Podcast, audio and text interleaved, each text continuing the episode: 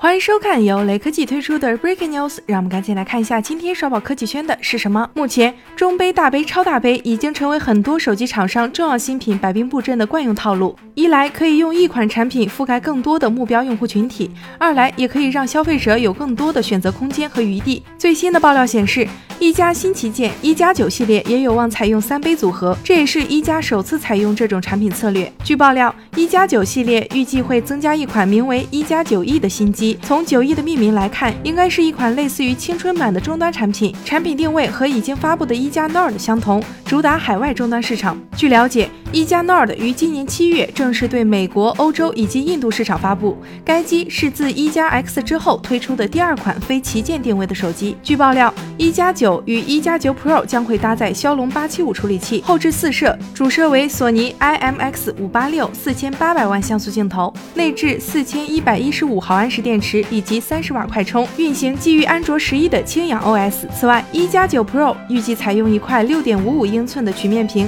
支持一百二十赫兹刷新率。正面左上角打孔为前置镜头。相机方面，一加九 Pro 将会配置双四千八百万像素镜头，前置采用索尼三千二百万像素镜头，或与一加八 Pro 一千六百万像素相同。十二月一号到二号。高通将举办二零二零年度高通骁龙技术峰会，届时会发布全新的高通骁龙八七五旗舰处理器，并公布首发机型。雷科技编辑认为，旗舰手机机型数量变多，背景是高端手机市场竞争白热化，厂商只推出一款机型，很难做到覆盖所有的前沿技术的同时，合理控制成本。更多的机型可以满足不同用户群体更加细分的需求，同时也能够凭借精湛的刀法让自己的利润最大化。所以，一加九系列列准备推出三款机型，也算是顺应趋势吧。